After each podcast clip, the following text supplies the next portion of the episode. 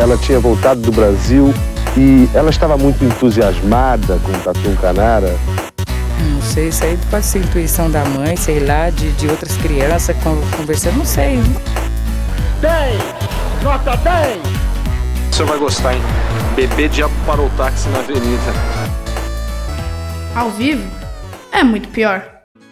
Olá, eu sou o Danilo Corsi. E eu sou a Camila Quinto. Hoje vamos descobrir que acidentes de trem no Brasil são mais comuns do que imaginamos, porém não chamam tanto a atenção. O Brasil, apesar de ser bem pouco servido de grandes linhas, tem um histórico bem robusto de acidentes ao longo do tempo. Venha conhecer com a gente algumas tragédias evitáveis, mas que infelizmente aconteceram. Mas antes, nossos patrocinadores. Primeiro, o SiteGuy.dev. Precisa de um novo site, um e-commerce ou um app? O SiteGuy faz tudo isso para você com rapidez, qualidade e segurança. Inclusive, eles estão com um novo site. Vá lá conhecer, siteguy.dev. E agora, Camila, o que o Drinco nos mandou hoje? O vinho de hoje é o Ponta Negra Reserva Cabernet Sauvignon 5 Vineyard 2019 que é o resultado da fusão entre a Cabernet Sauvignon e a sub-região vinícola do Vale do Uco, na Argentina. Ele é ideal para harmonizar com pratos de carne vermelhas e massas acompanhadas de molhos intensos e está por R$ 74,90 lá no Drinco. Brinde história? Tchim, tchim. Tchim, tchim. In Brazil, a massive twisted pile of wreckage marks the scene where two trains crashed head-on. One of them, a modern steel express, sheared through the wooden coaches of the other. Bom, pessoal, hoje é dia de pupurri aqui no Muito Pior. Como não sou o Jair Renan, o transão até que sei falar necessário e pupurri. Porém, o assunto do dia não é tão engraçado assim. Vamos falar de alguns acidentes ferroviários no Brasil que, em sua época, causaram forte comoção. O que foi essa entrada do Renan? Né? Pupurri necessário. Meu Deus! E o primeiro acidente que eu vou contar hoje é o acidente ferroviário de Anchieta. A coisa foi tão dramática e brutal que ganhou as manchetes no mundo todo, que aconteceu em 4 de março de 1952, no Rio de Janeiro. Anchieta é um subúrbio carioca na zona norte, que faz fronteira com a cidade de Nilópolis. A linha que ligava o centro do Rio ao bairro era considerada completamente sucateada, mas ainda assim necessária. Alguns meses antes do trágico acidente, um descarrilamento de um outro trem já havia acontecido na linha, mas foi considerado apenas um acidente sem grandes consequências. Afinal, era somente um trem de carga e não houve vítimas. Nilópolis vem de Danilo? Ou de Nilo. De Danilópolis? Não, seria, aí seria Daninópolis. Entendi. Mas naquele 4 de março a história seria bem diferente. Aqui temos que lembrar que se hoje o transporte suburbano é crucial, nos anos 50 ele talvez fosse ainda mais. Isso porque o Brasil ainda não tinha entrado na fase dos 50 anos em 5, que é bem questionável. Então a população não tinha acesso a automóveis e o transporte de ônibus não era feito de uma distância de 32 quilômetros, que era a distância entre Anchieta e a central do Brasil.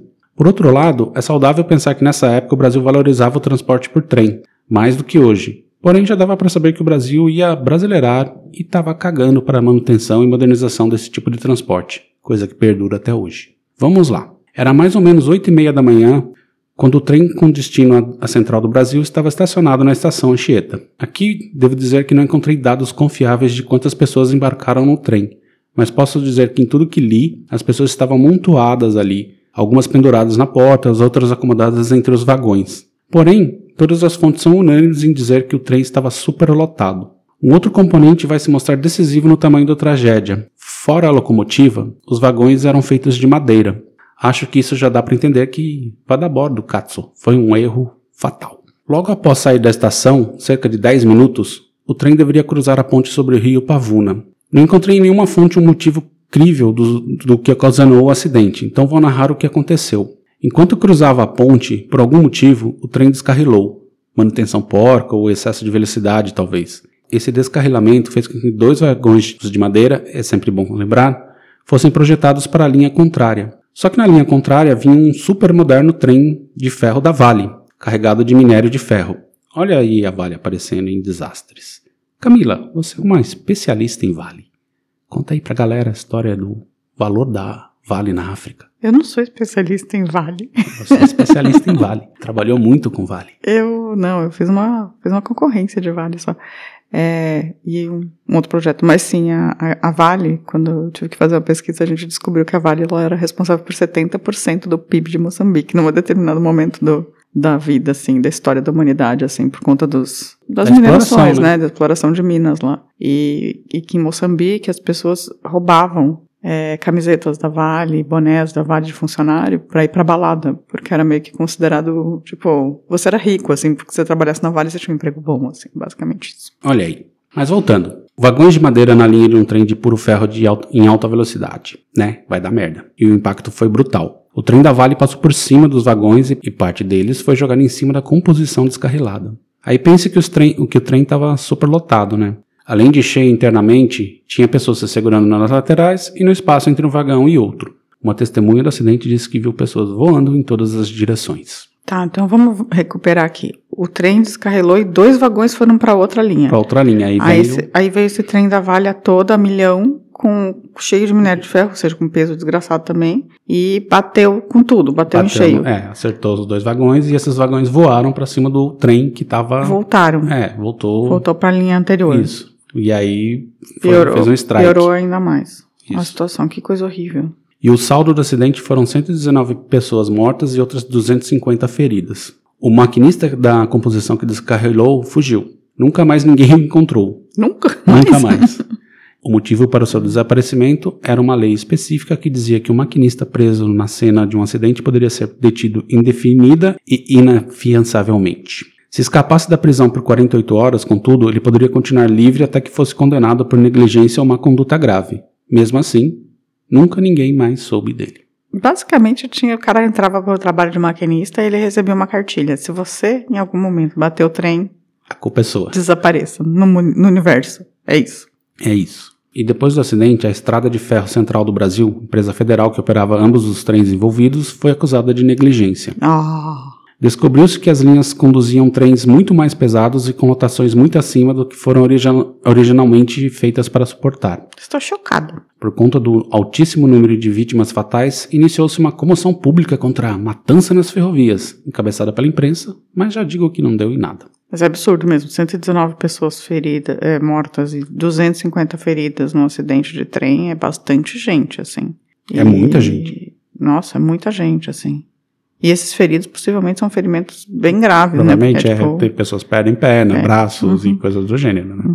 E uma investigação foi iniciada pela empresa. A causa do desca- descarrilamento inicialmente foi determinada como um trilho quebrado, mas o laudo oficial também indicou que a ferrovia estava em uma condição deplorável e perigosa. Em resposta, o presidente Getúlio Vargas ordenou a renovação imediata de, de mais de 190 quilômetros de trilhos considerados perigosos e requisitou a compra de 200 novas locomotivas elétricas. Porém, no final de tudo, ninguém foi punido duramente, ninguém foi indenizado e ficou tudo por isso mesmo. Gente, que doideira, né?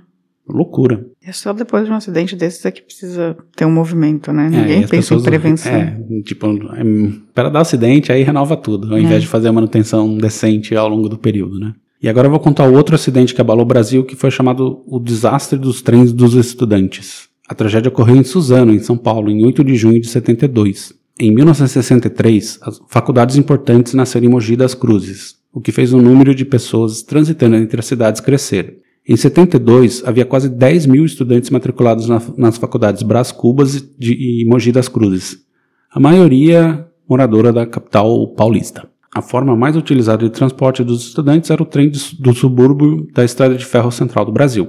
Em 1965 surgiu o primeiro trem dos estudantes, composição que circulava em horários especiais para atender os horários de aulas em Mogi. Em 72, o trem partiu da estação Roosevelt, em São Paulo, às 6h50 da manhã, em direção a Mogi. Era um dos chamados trem dos estudantes, também conhecido como UPE-2. O UP2 percorreu a linha Tronco Mogi até a estação Suzano sem percalços, passando sem parar por elas 7h35. O UPE2 parou abruptamente entre as estações Suzano e Ju- Jundiapeba, por falta de energia elétrica, em um semáforo diante da passagem de nível ali existente.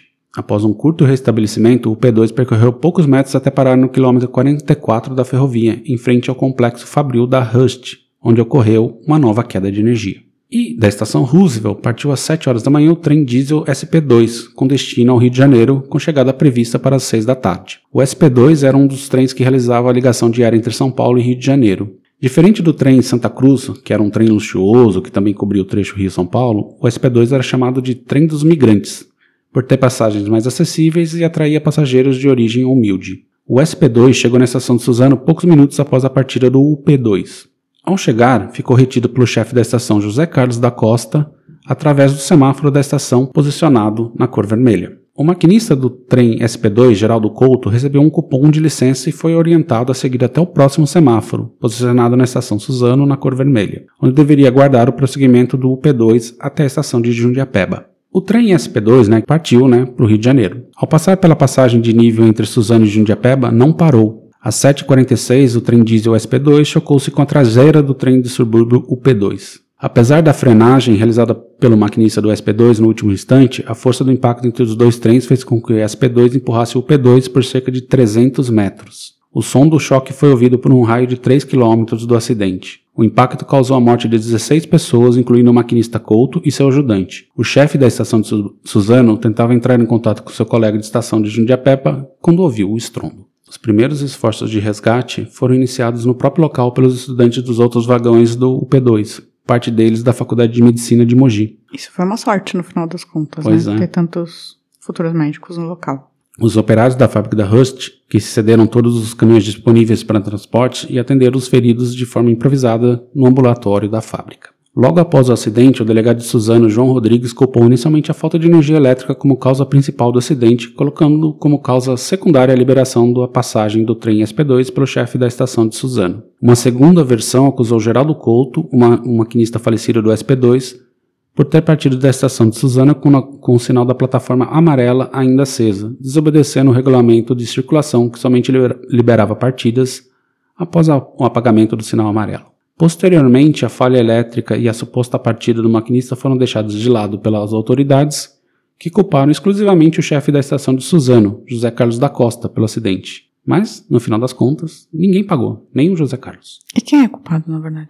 Na verdade, acho que foi um misto do- da, omissão do, do, do chefe da estação, que não percebeu que deixou o cara sair com o sinal amarelo, e o cara saiu com o sinal amarelo, no Uhum. final das contas. Então, assim, E também o fato de ter faltado luz. falta de, energia, atrasou tudo, os caras acho que estavam querendo correr pra tirar o atraso, né, aquelas coisas, e bateu. Que coisa louca, né? A gente não sabe nenhum desses. A gente nunca ouviu falar de nenhum desses tipos de acidente. É né? muito pouco falado, né. impressionante. E para finalizar, eu vou contar mais um, o acidente de Engenheiro Goulart. Em 5 de junho de 59, novamente em São Paulo, dois trens saíram às 6 e 5 da tarde. Um ia da Roosevelt para a estação Calmon e a outra fazia o sentido contrário. Os dois usavam a mesma linha e naquela época o esquema era literalmente entrega de bandeirinha. Nesse sistema, o maquinista do primeiro trem a chegar a uma parada onde se dá o cruzamento oficial entrega ao guarda da estação um bastão metálico com a identificação da estação anterior. Esse bastão é repassado ao agente de movimento que coloca no, no staff. Assim, esse trem permane- permanece estacionado no desvio até que a composição que segue no sentido contrário chegue à estação e seu maquinista realiza o mesmo procedimento de entrega do bastão. Somente quando o bastão correspondente à estação seguinte é entregue ao maquinista da composição estacionada é que esse encontra-se autorizado para seguir viagem. Tudo foi feito certinho, mas em algum momento o chefe da parada ordenou a partida do trem em direção a Roosevelt. Foi o fator determinante para que mais tarde, às 18h20, ambos se chocassem. Na época não havia sistema de sinalização na região. O trem que seguia no sentido centro estava em um desvio e foi autorizado a seguir viagem na via singela, em rota de colisão com outro trem que vinha em alta velocidade no sentido contrário. Foram 50 mortes, na maioria dos casos dos passageiros que estavam no, no primeiro carro e 120 feridos. E entre os óbitos, uma pessoa que correu para ajudar acabou morrendo ele- eletrocutada por ter encostado na rede elétrica que estava sobre a via. Nossa, que azar dessa pessoa. Pois é. E que tristeza, né? Na verdade, tipo, que coisa estúpida. É, Morte de entrega 50 um- pessoas por causa uma bandeirinha. Bandeirinha. E é pressa do cara que não liberou o trem sem ter a bandeirinha ali. E o acidente poderia ter sido maior, já que o maquinista do trem que seguia para o Brás, né, assim, conseguiu frear a composição. No mesmo dia, o passageiro de outras composições ficaram revoltados com a interrupção dos serviços e houve tentativa de- depredação dos trens. E toda a culpa recaiu sobre o chefe da estação. Mas sabe o que aconteceu? Nada. Nada Nada. acontece feijoada. Nadica Crime acontece. Na nada- dica. Nada acontece feijoada. Bom, acidentes de trem são meio que fascinantes, porque sinceramente nunca deveria acontecer, né? São dois pedaços de ferro no chão que permite que o transporte de passar. É fácil de coordenar, diferente de avião, que apesar de terem suas vias, se der problema, dá merda. Trem, se der problema, fica parado. Então, acidente de trem pra mim é puro suco da incompetência. Em geral é mesmo, né? Em geral é distração, é, é incompetência, é erro de sinalização. Aqui geral. na Alemanha teve uns, acho que uns três anos atrás, teve um acidente grande que o cara que deveria, o cara da estação que deveria cuidar da sinalização, tava jogando Candy Crush. Ah, eu lembro disso. E aí o trem bateu lá. Enfim, competência pura. Candy Crush é um perigo, minha gente. Olha aí. É isso aí. Já conhecia as histórias, Camila? O que Não. você achou? Não tinha a menor ideia. Não tinha a menor ideia de nenhuma dessas histórias. Não sabia de nada. Acidente de trem é pouco falado, né? Muito pouco falado. Eu acho que. Mas eu aprendi uma coisa. Que é bom não viajar nem no primeiro nem no último vagão. É, em geral, se tem um acidente, são, vai no meio. Então é melhor ir no meio do trem. No meio do trem, no meio da composição. Então você que ouve o nosso podcast também vai se salvar no seu. Se tiver um acidente de trem, se você for no meio. No meio. No meio, não vá pela ponta. Exceto se for acontecer igual aconteceu na Espanha, que o cara explodiu. Aí não tem jeito. Ah, não, mas aí não, aí não tem como, aí não tem o que acontecer também, né? É verdade. Aí não dá. É mais assim, ou aqueles caras no Japão que jogaram Anthrax, né? Antrax, é, Gaçarinha. trem. Aí também não tem como que o que fazer, mas assim, no caso, prefiro o meio. É, no caso de um acidente, porque assim, ou você vai estar, se você estiver no último vagão, alguém vai bater ali e você corre o risco. Se você estiver no, na frente, se bater, já era. É, eu tinha a técnica do, de viajar sempre atrás do motorista pra. Quando eu viajava pela Regis Bittencourt, que eu achava que ele sempre ia tentar salvar o dele. Faz sentido. tipo, porque eu falava, bem, tá bom. Ele vai tentar desviar, né? Mas assim, no trem, então o maquinista não tem muito o que fazer nesse caso, porque Não ele tem. tá de cara com um problema, se é, vier e, de frente. um trem assim vai, que se tiver 150 km por hora, ou coisa do gênero, assim, leva, sei lá, 600 metros para ele conseguir parar, né? Então depende muito da percepção dele de anteceder, de antever que pode dar problema, né? Diz que o, o novo PAC agora vai ter trem rápido de São Paulo para Campinas. Ai, ai. Tô ouvindo Ai, essa ai. história aí. Olha aí. Então é isso. Agora vamos dar uma pausa e vamos pros recadinhos? Opa, vamos lá.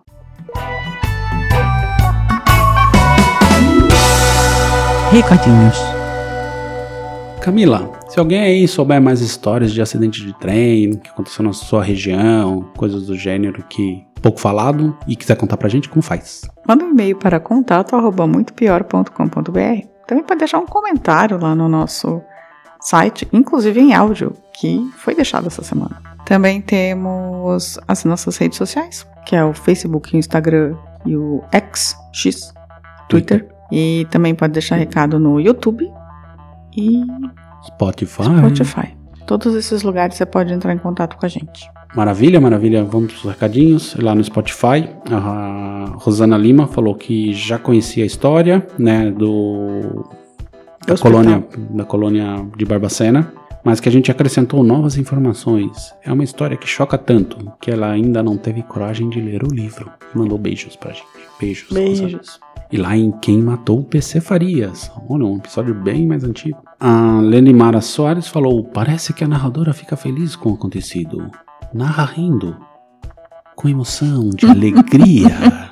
Eu vou chorar lendo a morte do PC Farias, gente. pois é, a história é Pelo tão. amor de Deus, a é história é absurda. absurda, bizarra, que não tem como não rir. E lá nos Músicas Censuradas, a gente tem. Teve um comentário do, do Danilo Santos, agradecendo pelo episódio, que disse que a nossa sorte é que compositores também eram muito bons em burlar a censura. Se puderem, falem sobre a treta de Belchior e Raul Seixas. Valeu. Tá bom. É treta. Raul Seixas é um episódio que a gente tem que fazer ainda, né? Tem, tá na, tá na pauta.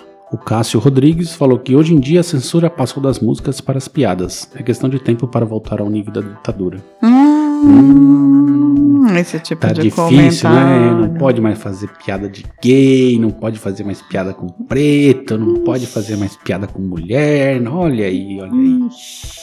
Rapaz, reveja, reveja, repense.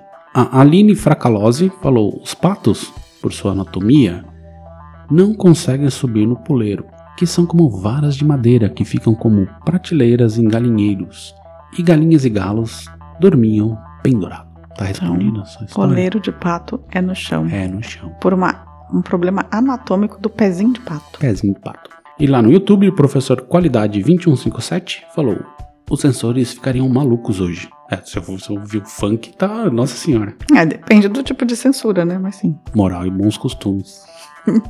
Você tem censura de moral, os bons costumes, né? Eu não, mas a ditadura tinha, né? Entendi. Eles não iam gostar de sentadona. O Pedro Sampaio. Pedro tava- Sampaio, que toda já era. música senta, né? É. O Paulo Alves mandou que toda censura é idiota. Os censores tinham os critérios mais estapafúrdios, embora outros fossem mais óbvios. Eles eram bem estapafúrdios mesmo.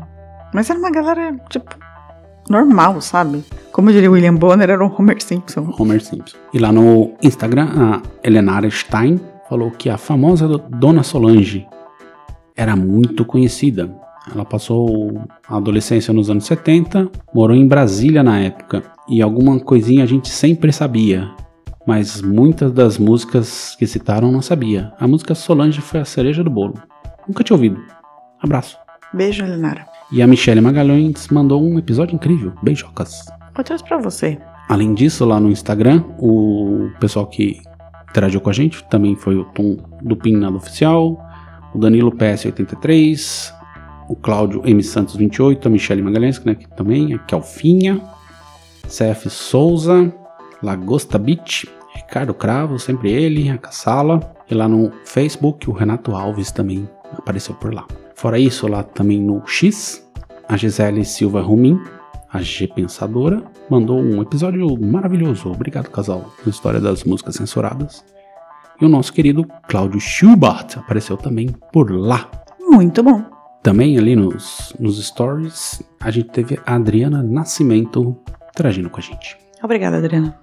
E também recebemos um e-mail dele, Quem? Giancarlo. Giancarlo. Nosso núcleo Terra Nostra subiu a barra essa semana, né? Nossa, subiu muito a barra. O Núcleo Terra Nostra, além de ter mandado um e-mail ótimo, Do Gian, Giancarlo. Giancarlo, tivemos áudio. Sabe de quem?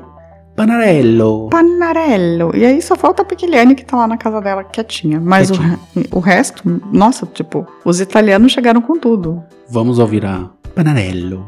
Então, Camila, Danilo, meus arquigraciosos.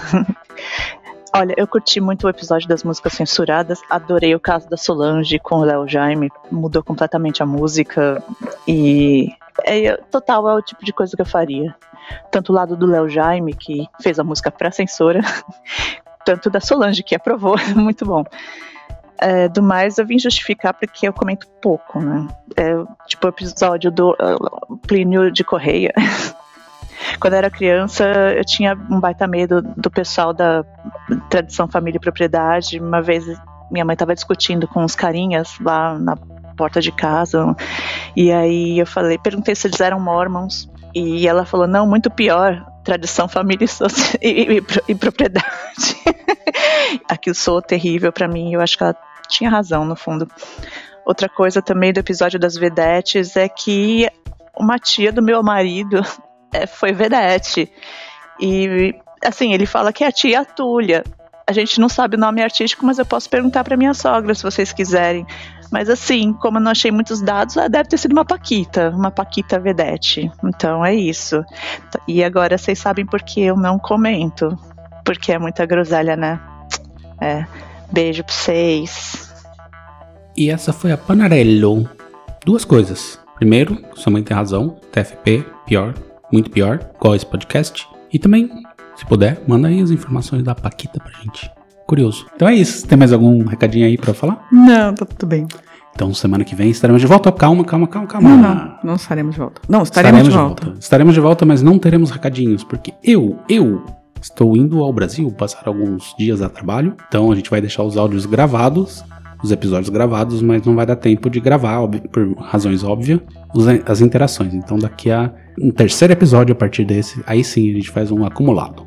Tá bom, então vão guardando os comentários e mandem. Ou mandem Não, os comentários. Mandem os comentários, comentem, continuem comentando que a gente vai compilar aqui e depois faz um compiladão de, de comentário De no outro do episódio. Danilo. Exatamente. Eu ficarei por aqui mesmo, gente. Então é isso. Semana que vem tem episódio sim, mas sem comentários. Estaremos de volta. Um beijo. Tchau, tchau. Tchau. A vida é muito pior. Esse episódio é um oferecimento de trinco.com.br e siteguy.dev.